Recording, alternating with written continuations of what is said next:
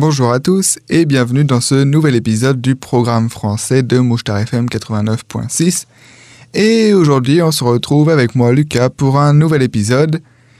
Et aujourd'hui, je vais parler encore d'un sujet intéressant, un petit peu différent cette fois-ci des autres sujets de d'habitude, puisqu'aujourd'hui, je ne vais parler ni de livres, ni de films, ni de séries, ni d'œuvres qui m'ont impacté, mais je vais parler de voyage. Et oui, parce que le voyage, si vous avez compris un petit peu où je suis, en fait, pourquoi je fais cette mission de radio, etc., vous aurez compris que j'aime le voyage.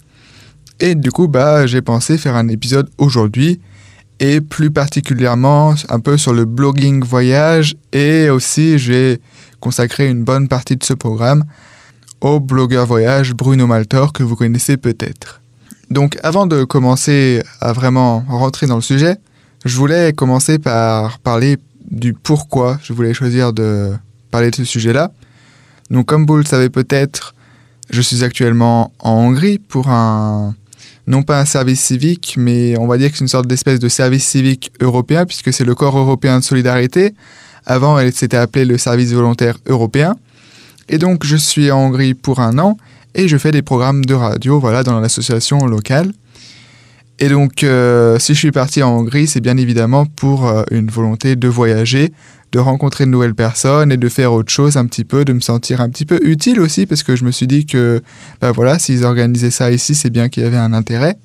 Et donc, aujourd'hui, me voilà. Et j'espère euh, en moi-même que cette mission ne sera que le début d'une, si on peut le dire ainsi, hein, entre guillemets, d'une grande aventure pour moi. Et donc, euh, le voyage, c'est un peu toujours été. J'ai un peu toujours été intéressé par le voyage. Et depuis maintenant plusieurs années, je suis des personnes, notamment sur Instagram, qui voyagent. Et donc, un jour, j'ai donc pu rencontrer. Enfin, pu rencontrer. J'ai pas rencontré en vrai, hein, mais j'ai découvert Bruno Maltor, qui est un blogueur voyage ou influenceur voyage. Donc, j'ai peut-être plusieurs fois dans ce programme parlé d'influenceur voyage, mais bon, J'aime pas trop le terme. Bruno Malter, dans son blog, le dit très souvent, il ne l'aime pas du tout non plus. En fait, personne n'aime vraiment ce terme parce qu'il fait un peu négatif. Mais bon, ça reste un peu le terme. Donc, on peut dire blogueur voyage ou influenceur voyage. Voilà, je dirais un peu les deux. Et donc, euh, j'ai découvert et c'est une des personnes qui m'a aussi donné encore plus envie de voyager. Après, il y en a, bien d'autres, hein, évidemment, mais euh, aujourd'hui, je pense que c'est l'un des, plus grands Hein. mais je vais, y revenir. D'abord, peut-être pour ceux qui ne savent pas vraiment de quoi il en retourne, j'ai peut-être donné une définition de ce qu'est un influenceur voyage. Et cette définition, je l'ai trouvée sur un site de blogging euh, aussi de voyage qui s'appelle tourduglobe.com. Et donc, il nous explique dans cet article-là que, appelé également leader d'opinion, les influenceurs sont des personnes qui inspirent les habitudes de consommation des internautes. Les réseaux sociaux les plus populaires comme Instagram, comme je l'ai dit, hein, leur permettent de faire connaître leur opinion sur un sujet spécifique et d'affecter la perception des gens sur la thématique qu'ils traitent. Plus leurs activités en ligne seront importantes, plus leurs publications agiront sur les comportements de leurs abonnés. Par principe, un influenceur voyage peut donc impacter positivement ou négativement l'appréciation des destinations qu'il évoque sur sa page. Et les influenceurs peuvent être sollicités par les professionnels du voyage pour les aider à améliorer leur image de marque. Celui-ci devient alors un véritable ambassadeur pour faire connaître une destination, un établissement ou des services destinés aux voyageurs. Donc voilà, je pense que cette définition, moi j'ai trouvé assez complète. Hein. C'est un peu de quoi il en retourne aujourd'hui quand on parle de blogueur voyage. Alors, euh, bah, comme j'ai dit, j'ai consacré une bonne partie de ce programme à Bruno Maltor. Et aujourd'hui, celui-ci, c'est un, si ce n'est pas le plus grand blogueur voyage francophone, si bien qu'il en a fait son métier. Mais il est important de souligner dès le départ que voilà, il y a très peu de personnes qui réussissent à devenir blogueur voyage et qu'aujourd'hui, encore, il est encore plus difficile de devenir un blogueur voyage dans l'ensemble. C'est-à-dire que Bruno Maltor, il est vraiment beaucoup diversifié. Il fait des articles sur des dizaines de pays différents, mais pas que sur des destinations. Il fait aussi, j'en reparlerai plus tard, mais il fait aussi des articles sur comment préparer son voyage, sur euh, par exemple quels appareils photo il utilise, quel appareil pour les vidéos, qu'est-ce qu'il emmène en voyage, etc. Tout ça en fait. Et parler de tout ça à la fois, c'est eh bien pour un gros blog comme ça, ça marche parce que les gens, justement, il y a beaucoup de gens qui viennent et donc chacun y trouve ses informations. Mais pour des plus petits blogs, pour arriver à atteindre cette influence-là, eh ben, en fait, on n'y arrivera pas, je pense, parce qu'aujourd'hui, justement, vu qu'il y a ces gros blogs-là, les gens vont aller sur ce blog-là et non pas sur d'autres plus petits blogs. Et donc, pour revenir à Bruno Maltor, c'est pas tout, c'est pas tout comme on imagine en fait, parce que même si le voyage est au centre de son métier, parce que bon, c'est un peu blogueur voyage, hein, le titre du métier, euh, on peut dire que tenir une communauté d'abonnés comme la sienne, en continuant à créer du contenu qualitatif, c'est un travail de tous les instants. Et comme il l'explique lui-même dans son blog, il dit en fait que je travaille plus de 80 heures par semaine afin d'écrire des articles, poster des photos, créer des vidéos ou encore faire des stories de manière régulière. Ça m'a permis à mener de nombreux projets qui me tiennent à cœur, comme le Verre du Voyageur par exemple, un événement que j'organise tous les mois pour rassembler des amoureux du voyage autour d'une bière ou encore le meilleur stage du monde, un concours pour recruter une personne et lui faire vivre six mois incroyables autour du monde. Donc c'est les deux dernières choses que, que je viens d'évoquer. Donc le meilleur stage du monde et le verre du voyageur, j'y reviendrai plus tard. Mais on comprend déjà avec ces quelques lignes en fait qu'aujourd'hui ce mode de vie, que le voyage et que le blogging voyage, c'est devenu un métier à part entière, avec des contraintes et des avantages comme tout métier, même si évidemment dans le cas présent, les personnes comme Bruno Maltor ne sont pas à plaindre, car elles sont, et elles le disent elles-mêmes, elles ont choisi ce mode de vie et ont la chance de faire de leur passion leur métier. Et sinon, avant de revenir à son blog, parlons peut-être un petit peu chiffres, et plus particulièrement des chiffres que l'on peut trouver justement sur son blog, en tenant compte bien sûr du fait que les chiffres bien souvent ne représentent pas grand-chose, surtout dans la société dans laquelle on vit, où l'on trouve de plus en plus une course aux abonnés et aux likes. Mais dans le cas présent, ce serait plus pour illustrer la réussite de Bruno Maltor au fil des années. Donc euh, par chiffre, j'entends aussi parfois en fait juste des dates en fait. Hein. Donc par exemple, 2012, c'est la date de création sur le net de son blog. Donc c'est-à-dire qu'il y a bon, presque 9 ans maintenant. Donc euh, bientôt 10 ans que ce blog existera sur Internet. Et là, pour revenir à ce que je disais euh, précédemment, c'est là aussi que je disais qu'aujourd'hui, créer un blog aujourd'hui à partir de rien, euh, juste sur le voyage, c'est devenu quasiment impossible à cause justement de blogs comme celui-ci qui est présent depuis presque une dizaine d'années et donc il y a déjà des informations absolument phénoménales. Mais bon, je reviendrai après, rien n'empêche toujours de créer un blog aujourd'hui. Hein. Euh, mais pour revenir à son blog, d'autres chiffres, 1 million, c'est environ son nombre d'abonnés à travers tous les réseaux sociaux où il est présent, dont 336 000 sur Instagram. Il a aussi 210 000 abonnés sur Facebook et sur YouTube, 190 euh, 000 abonnés sur TikTok, et je me souviens plus du nombre exact, mais une centaine de milliers d'abonnés aussi, au moins sur LinkedIn. Donc tout ça, ça fait un peu plus d'un million d'abonnés. Bon, il y a sûrement des abonnés euh, similaires, hein, des, gens qui sont abonnés à plusieurs réseaux sociaux, mais c'est un nombre extrêmement important aujourd'hui. Mais ce blog aussi, voilà, donc comme j'ai dit, il existe depuis presque 10 ans, et du coup, euh, maintenant, euh, il, il est extrêmement connu et extrêmement vu. Par exemple, 4 millions c'est le nombre de pages vues sur son blog rien qu'en 2019. Donc en une année, il y a 4 millions de pages qui ont été vues par des internautes. Après, j'ai pas d'autres chiffres aussi, mais je sais que par exemple, il y a quelque chose qui est important, c'est le nombre de visiteurs uniques par mois. Et je crois bien que lui, il en est à plusieurs dizaines, si ce n'est plusieurs centaines de milliers de visiteurs uniques par mois. Donc c'est vraiment énorme. Et du coup, pour revenir à son blog, euh, bah, je ne l'ai pas dit, mais en fait, son blog, il s'appelle votretourdumonde.com. Et euh, bon, moi j'en parle en fait parce que c'est intéressant. Enfin, j'aime j'aime la personnalité de Bruno Altor et son blog en fait, comment il écrit, etc. Plus que pour son nombre d'abonnés. Et c'est ça qu'il aime bien aussi. C'est que bon, aujourd'hui d'accord, c'est un blog important, mais le plus important c'est de faire du contenu de qualité et que les gens bah, ils peuvent se reconnaître et qu'au final le nombre d'abonnés n'a pas beaucoup beaucoup d'importance. Et donc, euh, comme j'ai dit, donc maintenant c'est un blog très connu et ce blog a gagné de nombreux prix dans le domaine du voyage. Par exemple, en 2015, il a reçu la récompense du meilleur blog voyage 2015 à la cérémonie des Golden Blog Awards. Et le jury, composé de professionnels de tourisme, a placé donc le blog en haut du podium. En 2018, le même, ce même blog, a été placé à la première place des classements coup de cœur et influence de l'IEFT qui récompense les blogueurs les plus influents Et enfin, pour euh, bah, cette fois pas le blog, mais lui-même, en fait, Bruno Maltor, a intégré en 2018 la liste des talents du célèbre webzine Fubiz, qui regroupe des personnalités aux activités très diverses. Alors je ne connaissais pas ce site, mais dedans on retrouve donc des influenceurs hein, ou blogueurs comme Bruno Maltor, mais aussi des chanteurs. J'ai vu par exemple euh, le chanteur Julien Doré ou encore Aurel San, mais aussi des illustrateurs, des photographes, et je crois qu'il y en a 400 comme ça. Et donc, euh, en 2018, il a été intégré à cela. Et du coup, tout ça nous fait poser peut-être quelques questions. Enfin, moi, quand je vois tous ces chiffres, je me pose quelques questions.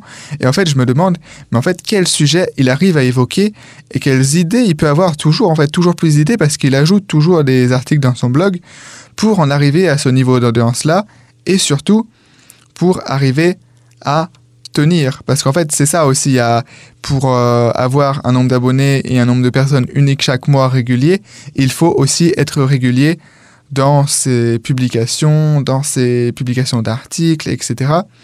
Et du coup, moi, je me demandais un peu quelles, quelles étaient les principales idées, quels principaux articles qu'il écrivait. Et en fait, voilà, c'est pour ça que c'est un très très gros blog aujourd'hui. C'est que, comme j'ai dit un petit peu précédemment, c'est extrêmement riche et diversifié dans les informations qu'on retrouve à propos du voyage. Premièrement, on retrouve beaucoup d'articles sur évidemment des destinations, mais des destinations sur, donc dans beaucoup de pays et dans beaucoup de continents en fait. Je crois qu'il a fait à peu près tous les continents. Et donc si on regarde un peu son, blog, on retrouve euh, qu'il a fait l'Amérique du Nord, avec le Canada, les États-Unis et le Mexique, l'Amérique du Sud, où il a fait des articles sur l'Argentine, la Bolivie, le Brésil, le Chili, la Colombie, Cuba, l'Équateur, le Guatemala, le Pérou, l'Uruguay. Et d'ailleurs, ça me fait penser que c'est en Amérique du Sud, et il me sent bien si je me rappelle un petit peu son histoire, qu'il avait passé un séjour euh, Erasmus ou je ne sais pas. Il avait aussi fait ça aux États-Unis, à non, même aussi à Montréal, je crois. Enfin bref, je me perds. Mais il a aussi fait des articles sur l'Arménie, donc en Asie, tout ça. En Asie, il a fait des articles sur l'Arménie, le Cambodge, la Chine, la Corée du Nord, la Corée du Sud, l'Inde, l'Indonésie, le Japon, le Laos, la Malaisie, le Népal, l'Oman, ou l'Oman, je sais pas comment ça se prononce, les Philippines, Singapour, le Sri Lanka, la Thaïlande ou le Vietnam. Donc voilà, rien que ça, on peut, commander, on peut commencer encore pendant un moment, mais là on commence à comprendre wow, tous les pays qu'il a fait en fait et tous les et en fait voilà tous ces pays et tous ces pays dans lesquels il a écrit des articles dessus. Alors après on peut se demander est-ce qu'il a vraiment visité tous ces pays-là? Et en fait peut-être pas. Parce que bon, par exemple, il a écrit un article sur la Corée du Nord. Est-ce qu'il est vraiment allé en Corée du Nord? Et en fait, on se rend compte que le titre de l'article c'est Visiter la Corée du Nord, une destination touristique en devenir. Et donc, dans le, en fait, dans cet article, il explique le potentiel touristique de la Corée du Nord et comment, certaines, euh, et comment certains touristes peuvent y aller. Par exemple, je suis en train de regarder, euh, de nombreux touristes passent par la Chine pour se rendre ensuite en Corée du Nord. Et donc, euh, il explique aussi qu'on peut en fait aller en Corée du Nord et visiter avec un guide. Il y a certaines choses qui sont interdites, etc. Et qu'on peut trouver. Et qu'on ne peut pas y aller juste comme ça, en fait. Et donc que mais il explique aussi les attractions principales, etc., ce qu'on peut y aller. Et aussi la, controverse à aller visiter la Corée du Nord dans aujourd'hui très controversée, la Corée du Nord à cause du régime dictatorial, etc. Et donc, euh, voilà, il explique un peu tout ça. Donc, moi, je trouve ça aussi très intéressant qu'il parle de choses. Donc, c'est-à-dire qu'il a recherché des informations. Et donc, par exemple, sur la Corée du Nord, pour revenir, il parle des sites classés au patrimoine mondial de l'UNESCO. Il parle aussi, du coup, des mauvais aspects, mais des meilleurs aspects, comment faire pour y aller? Et hum, voilà, au final, même si, même si on ne peut pas y aller pour l'instant. Donc euh, il a aussi écrit quelques articles sur euh, l'Afrique, même s'il a été moins présent puisqu'il a écrit sur l'Afrique du Sud, le Kenya, le Maroc et le Sénégal seulement. Euh, L'Océanie aussi, avec l'Australie, Fidji, la Nouvelle-Calédonie, la Nouvelle-Zélande, et l'Europe. Alors là, l'Europe, il a fait beaucoup de pays. Voilà, il a écrit des articles sur 22 pays. Donc il y en a sûrement soit des pays d'Europe qu'il n'a pas fait ou il n'a pas écrit d'article, mais en tout cas voilà. Là, je ne sais pas combien de pays j'ai cités en tout, mais il y a au moins une cinquantaine de pays, je pense, où il a écrit des articles dessus.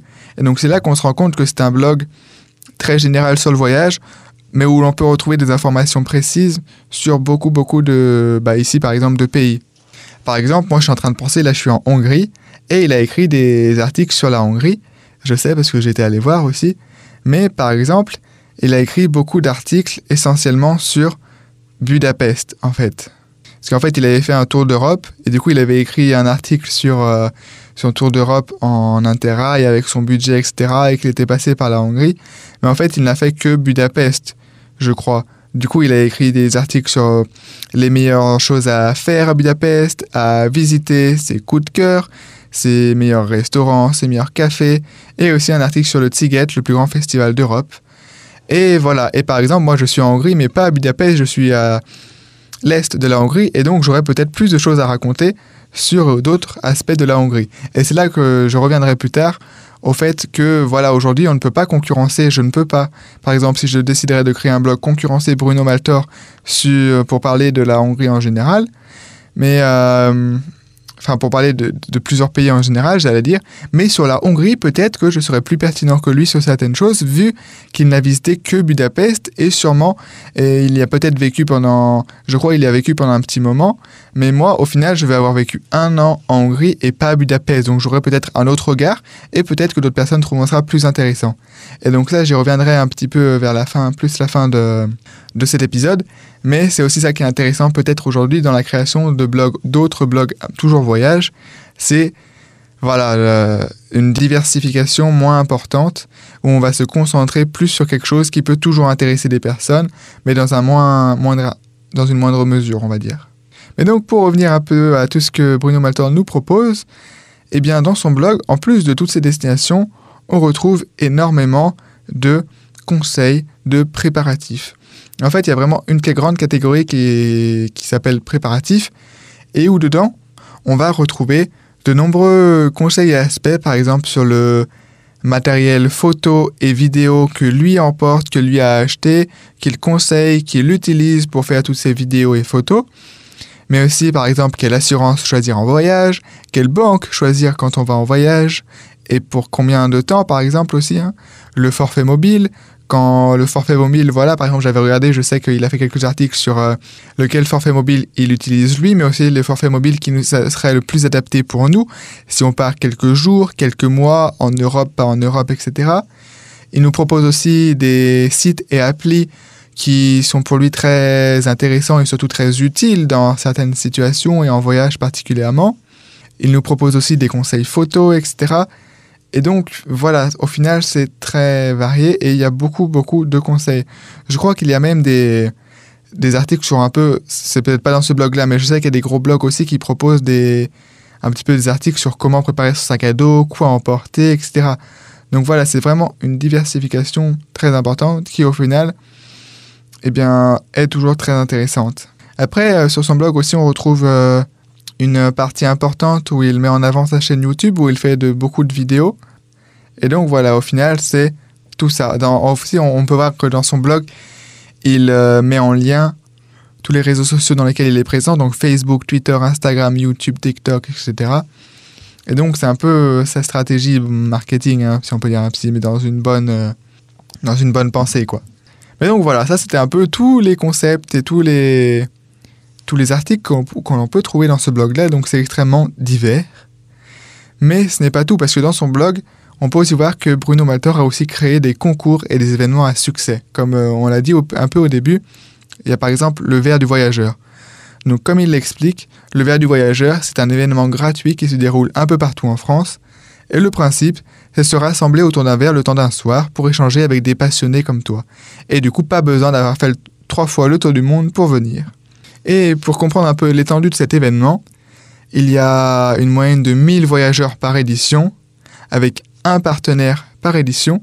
Donc euh, en fait là c'est une aubaine pour les partenaires. Par exemple une fois je crois qu'il y avait Accor Hotel, donc une grande chaîne, une grande marque aujourd'hui, qui avait proposé de sponsoriser euh, cet événement parce que euh, voilà il y a beaucoup beaucoup de gens qui, qui viennent et aussi beaucoup beaucoup de gens qui sont touchés en fait par ça. Au final, qui en entendent parler, etc. Un autre chiffre, plus de 300 000 personnes qui se sont rencontrées grâce à cela, donc ont échangé, qui ont découvert, etc. Et enfin, un dernier chiffre, c'est normalement ce verre du voyageur se déroule principalement à Paris, mais un peu partout en France, environ tous les mois ou tous les mois et demi.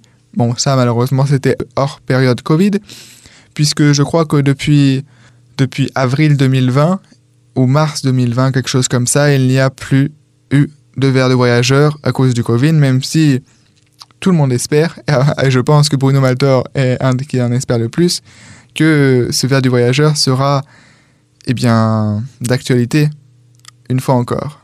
Et enfin, le deuxième événement, c'est le meilleur stage du monde. Et comme l'explique bah, Bruno encore dans son blog, en octobre 2016, il a lancé une grande opération pour recruter un stagiaire, le meilleur stage du monde. Et du coup, il a reçu plus de 800 candidatures originales et la campagne lancée en partenariat avec Accor Hotel, donc voilà, c'était plutôt celui-là, Accor Hotel. C'était pas pour le verre du voyageur, mais voilà, encore Accor Hotel. Et donc cette campagne, elle a touché près de 43 millions de personnes. C'est là quand je parlais de marques comme Accor Hotel qui, en partenariat avec euh, Bruno Maltor, quand, voilà, quand on voit que cette opération a touché 43 millions de personnes, c'est énorme en fait, c'est inimaginable. Je ne sais pas si on vous, vous rendez compte, mais en fait c'est les deux tiers de la population française c'est que la population française qui a été touchée juste par cet événement-là. Et donc rien qu'en ces quelques mots, quelques lignes, ça nous fait tout comprendre l'importance et la réussite de cette opération. Et du coup, on comprend ainsi que c'est pas pour rien, au final, que l'opération du meilleur stage du monde a remporté plusieurs prix. Trois prix en fait. Elle a remporté le Grand Prix Marketing Digital de Stratégie, le prix de l'innovation marketing digital à la nuit de l'ADETEM et le Grand Prix Brand Content 2017 catégorie voyage tourisme. Et la presse, elle en a aussi parlé vu que ça a été un événement très connu en final, qui a eu beaucoup d'impact. Euh, Combini, par exemple, qui, je ne sais pas si vous connaissez, mais qui est présent notamment sur Instagram. Et c'est un média. Et à l'époque, euh, ils avaient fait un petit article où ils disaient décrocher le meilleur stage du monde et voyager six mois autour du globe. On avait retrouvé aussi Le Figaro qui avait dit tenter de décrocher le meilleur stage du monde. Ou encore Europe 1 qui avait comme titre de son article de son, ou de son petit reportage Le meilleur stage du monde, assistant d'un blogueur globetrotter. Et donc, avec toutes ces récompenses et son influence assez énorme, on peut commencer à comprendre que quand on devient important entre guillemets dans son domaine, comme les Bruno aujourd'hui, certaines rémunérations peuvent provenir et proviennent en fait de collaborations avec des marques plus ou moins connues. Et Bruno a ainsi, comme il le dit lui-même, eu la chance de pouvoir collaborer avec de nombreuses marques comme Accor Hotel, Panasonic, Nikon, Chapka, Liligo, Interia, Interrail, TF1, etc. D'ailleurs, ça me fait penser que j'avais vu une petite anecdote sur Bruno Maltor, c'est que il a lancé donc en 2012-2013 son blog et que il ça a tellement bien marché qu'en 2015, il a refusé un CDI chez TF1. C'est pour dire un peu déjà à cette période-là comment il s'investissait beaucoup dans son blog. Mais voilà, un autre point important à soulever est le fait que, comme je l'ai un petit peu dit au début, très peu de personnes, et encore plus aujourd'hui, réussissent à devenir influenceur voyage ou blogueur voyage et à en vivre. En fait, c'est le principal point. Et de nombreux articles et même voyageurs, en fait, blogueurs, en parlent et disent tous la même chose. Pour des milliers d'appelés des, ou des dizaines de mille personnes qui essayent, il y a allez, une dizaine d'élus, donc des personnes qui, qui réussissent. Et ça veut bien dire ce que ça veut dire. Très peu réussissent. Et donc le principal conseil, que l'on peut retrouver un peu partout, est toujours que si l'on veut créer un blog, par exemple, il faut le faire par passion et surtout pour le partager. Et non pour l'argent euh, si on a pour objectif principal l'argent dès le début, on abandonnera avant. D'ailleurs, j'ai découvert euh, il n'y a pas longtemps, euh, je suivais un petit peu, mais j'ai découvert plus en profondeur il n'y a pas très longtemps le blogueur Jérémy Backpacker. Et dedans, il, et à un moment dans son blog, j'ai vu une donnée qu'il y a des études très sérieuses qui ont été menées par une société australienne qui a démontré que, donc, que entre 60 et 85% des blogs sont abandonnés avant le premier mois, avant le premier mois de, avant de fêter leur premier mois, en fait, le premier mois du blog, et 95% des blogs ne verront pas les six mois. Donc euh, voilà, c'est aussi le fait que voilà, si on fait ça pour l'argent, on va très vite abandonner parce que on va comprendre que ça ne marche pas en fait. C'est aussi ça sur le long terme. Après, par contre, rien n'empêche de monétiser un peu son blog s'il commence à, marcher, hein, s'il commence à avoir de l'audience, mais il ne faut pas le créer pour l'argent. Bon, après, moi, je dis tout ça, hein, mais j'y connais rien. Hein. Je n'ai pas de blog, j'ai pas de. Je dis ça de ce que j'ai lu, de ce que j'ai entendu. Et voilà, je pense que c'est des conseils assez logiques aujourd'hui, hein, d'après ce qu'on peut voir. Et je voulais aussi parler justement de ce côté-là, parce qu'aujourd'hui, j'ai montré les plus beaux côtés de la réussite de quelqu'un qui a entrepris dans ce domaine alors que le sujet, voilà, il commençait à exploser dans ce domaine-là. Mais comme je l'ai déjà un petit peu évoqué précédemment, très peu de personnes en arrivent là et ça demande énormément de travail. Comme j'ai dit un petit peu au début de l'épisode, Bruno Maltor a expliqué euh, dans une interview à un moment qu'il travaille 80 heures par semaine. Un, autre point important, très bien expliqué et développé par euh, donc encore Jérémy Backpacker. Donc c'est un voyageur belge qui a aussi son propre blog, mais avec beaucoup moins d'abonnés cette fois-ci. Et justement, lui, il dit qu'il ne faut pas forcément avoir des dizaines, voire des centaines de milliers d'abonnés pour pouvoir vivre de son blog, car le plus important est de trouver ce qu'il appelle sa niche, c'est-à-dire le sujet précis sur lequel on va bloguer, parce qu'aujourd'hui, il faut être réaliste, il est devenu quasiment impossible de pouvoir créer un blog voyage de rien et d'en vivre à cause, de la concurrence bah, des blogs déjà existants en fait depuis presque une dizaine d'années comme celui de Bruno Maltor. Mais par contre, il est toujours possible de créer une petite communauté dans laquelle on va parler d'un sujet de voyage, de voyage, hein, par exemple si je parle juste de, blog, euh, de blogging voyage précis, et que peut-être qu'un plus gros blog n'aura pas creusé aussi profondément et qui pourtant peut être intéressant pour un nombre plus réduit de personnes. Et en fait, je parle de ça là parce que justement Jérémy Backpacker dans son blog, lui, il n'a que, enfin que voilà, tout est relatif, hein. mais je crois voilà une dizaine ou à peine une vingtaine de milliers d'abonnés. Et pourtant, il explique que lui, il vit de son blog aussi. Et voilà, ce... il n'y a pas de secret précisément, hein. c'est juste que voilà, il a trouvé le domaine dans lequel il voulait se lancer, dans lequel il, creuse, il a creusé profondément, et du coup, sa communauté d'abonnés, elle est profondément bah, liée à ce qu'il fait, et du coup, ils sont prêts à investir dans ce qu'il fait. Il fait du contenu précis, mais qui intéresse certaines, certaines personnes. Et donc voilà, c'était un peu, je pense que ça va être un petit peu la conclusion de ce programme d'aujourd'hui, c'est qu'aujourd'hui, euh, je pense pas que les blogs sont amenés à disparaître parce qu'Internet est encore là pour un moment, à mon avis. Mais qu'aujourd'hui, on a une, euh, diversification aujourd'hui de plus petits blogs de voyage. Parce que, voilà, comme j'ai dit, l'exemple de Jérémy Backpacker, que lui a fait blogueur voyage, il a fait sur euh, les PVT en Australie. Et maintenant, il fait un peu plus sur, euh, sur comment créer son blog de voyage, etc. Mais aujourd'hui aussi, on retrouve beaucoup de sujets mêlés. Par exemple, voyage plus autre chose à côté.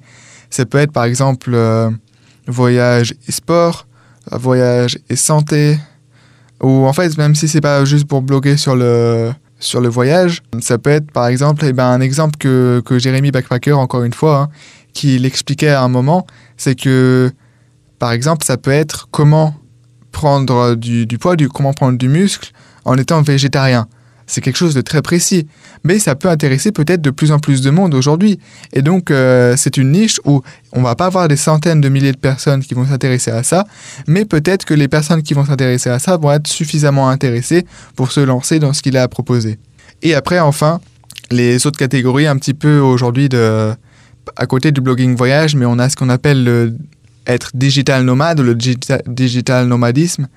Et le principe, alors voilà, je n'ai pas, toujours pas expérimenté, bah, parce que déjà, je n'ai pas de métier à faire cela, mais que à peu près tous les métiers peuvent se faire là-dedans, et que certaines personnes ont déjà croisé des vétérinaires ou des, je, ne sais plus, des, des, personnes comme ça, avec des métiers comme ça, en étant nomade, en fait.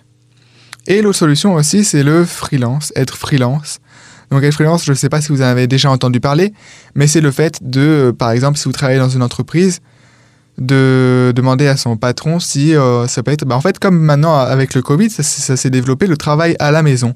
Et bah, freelance, c'est un peu ça, sauf que tu, du coup, tu voyages un peu partout. Bon, hors Covid, du coup, hein, sinon tu peux pas voyager. Mais euh, voilà, tu peux être aux quatre coins du monde. Mais tant que tu as ton ordi, une connexion Internet, et que le travail que tu fais ne nécessite, ne nécessite que ça, tu peux être toujours au service de ton patron si tu en as envie, mais en travaillant d'un autre endroit que dans ton entreprise, en fait. Et donc voilà, c'est le freelancing. Et je pense que ça, ça va se développer aussi parce que on a vu avec le Covid que certaines personnes vont continuer à faire ce modèle-là, travailler à distance. On a vu que certaines personnes, certaines, certains patrons par exemple, n'aiment pas parce que peut-être qu'ils ont peur que leur salaire soit moins productif, etc. Mais je pense qu'en général, ça peut de plus en plus se développer. Et enfin, je voulais voilà, terminer en disant qu'aujourd'hui, bah, tout le monde peut créer son activité en ligne, par exemple. Et notamment grâce au fait que bah, aujourd'hui on trouve des centaines, des milliers de vidéos YouTube pour se former sur tout et n'importe quoi. Ça peut être des trucs très intéressants, des trucs qui vont nous servir à rien. Mais voilà, le truc le principal, c'est qu'il y a des, formations ou des tutos sur à peu près tout. Et que du coup, si on veut se former sur quelque chose de précis, il y, a des bonnes chances qu'on trouve quelque chose là-dessus. Et donc c'est un, un, bon moyen aujourd'hui pour euh, apprendre quelque chose à côté des études, on va dire, parce que voilà, moi je suis pas trop penché études pour l'instant, parce que je considère que voilà, faire des études, c'est pas le meilleur moyen d'apprendre, et qu'on a beaucoup de moyens d'apprendre d'une autre manière, on va dire. Et je pense que, bon, pas forcément YouTube, hein, mais voilà, YouTube, je disais par exemple, parce qu'on retrouve beaucoup de vidéos là-dessus, on peut apprendre des choses très intéressantes et très utiles, pas sur les bancs de l'école. Voilà. Donc, euh, ça va être la conclusion de mon programme. J'espère que vous avez apprécié ce programme. J'espère que je me suis pas trop éloigné un peu de mon sujet de départ, hein, qui était quand même Bruno Maltor et le blogging voyage. J'espère que, ça vous a intéressé. N'hésitez pas à, me dire ce que vous en avez pensé. Et voilà, j'espère que j'ai dit pas trop de bêtises. C'est un peu tout ce que j'ai lu, tout ce que j'ai appris moi aussi en lisant beaucoup beaucoup d'articles et de sujets sur tout ça. Et je trouve que pour moi c'est de très très intéressant. Et voilà, j'espère que ça vous a plu autant qu'à moi. Et on se retrouve dans le prochain épisode. A plus